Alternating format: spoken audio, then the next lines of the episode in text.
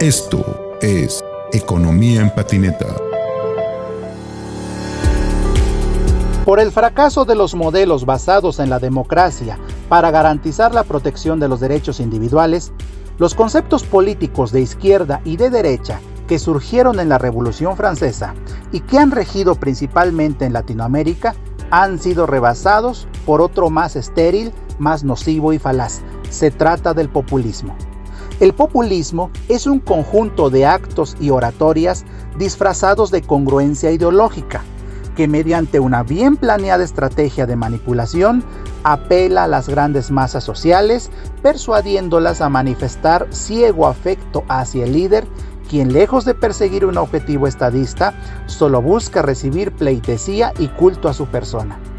El fenómeno populista es algo que ha existido en toda la historia, pero ha sido en los últimos años cuando más ha ganado terreno en las políticas públicas y lo encontramos tanto en las otrora antagónicas corrientes de izquierda como en las corrientes de derecha.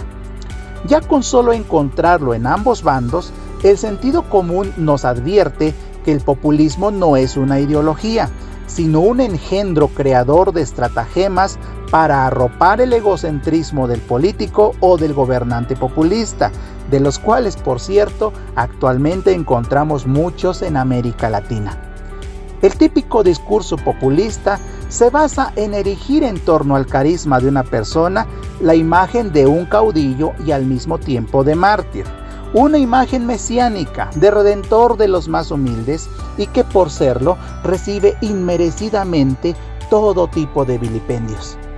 Este discurso esconde una estrategia sutil de manipulación que siembra en el subconsciente del receptor emocional la idea de que es incapaz de resolver por sí mismo sus necesidades básicas y solo lo puede hacer ese quien le habla. Mientras tanto, el gobernante populista ve en él solo un voto que le servirá para perpetuar su camarilla en el poder. Esta maquiavélica intención es lo que hay detrás de los programas sociales que son característicos de los gobiernos populistas. Dichos programas palían el hambre, pero no la quitan. Y sí, pigmentan la fractura de voluntad y creatividad del individuo para superarse por su cuenta. Lo cierto es que todas las prácticas populistas de gobiernos de derecha o de izquierda terminan en catástrofes económicas que arrojan a la mendicidad a los pueblos que dicen amar. La ruta que siguen los gobiernos populistas es muy simple y probada. El aumento en el gasto en programas sociales deja muy pronto sin dinero a las arcas del Estado, para lo cual, de acuerdo con la curva de Laffer, tendría el gobierno que aumentar la base tributaria, es decir, una reforma fiscal para recaudar más impuestos, principalmente haciendo que los informales entren a la economía formal y al mismo tiempo reducir el impuesto sobre la renta a los sectores empresariales y de mayor productividad, esto para incentivarlos a aumentar su inversión. Pero como esto es bastante impopulista, Nunca un gobierno de este perfil lo haría. Por el contrario, ofrece a sus electores populares no cobrarles más impuestos a ellos, pero cobrarles más a los empresarios. Y de paso, agrega un discurso confrontativo, aludiendo a las clases sociales, con lo que remueve otra vez las emociones de los desaventajados, para recordarles lo imprescindible de su presencia. Ahora, después de echar por tierra la teoría de Laffer y cobrar mayores impuestos al empresariado, pudiera parecer en el corto plazo que estaría recaudando más, con lo que le alcanzaría para sostener los programas sociales. Pero en el mediano y largo plazo, esto dejaría de ser así porque la inversión tendería a bajar y con ella el crecimiento económico. En ese escenario, el Estado se vuelve a quedar sin dinero y los programas sociales siguen demandando más recursos. Es ahí cuando los gobiernos populistas suelen atacar a la banca central, inyectando más circulante a la economía. Y aunque en lo inmediato pudiera generar resultados positivos, sobre todo en el rubro del empleo, en el mediano y largo plazo genera una inflación acelerada.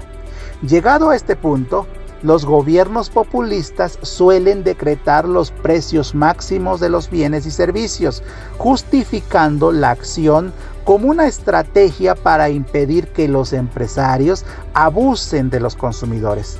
Sin embargo, esto empeora el asunto, porque provoca entonces una escasez de productos, justo porque los empresarios tienen que pagar los insumos para fabricarlos, agregando que para entonces los insumos también han subido de precio y bajo la lógica de costo-beneficio resulta más rentable para las empresas irse del país o ya no invertir. Y para los que continúan produciendo, el costo es cada vez mayor hasta el riesgo de quiebre.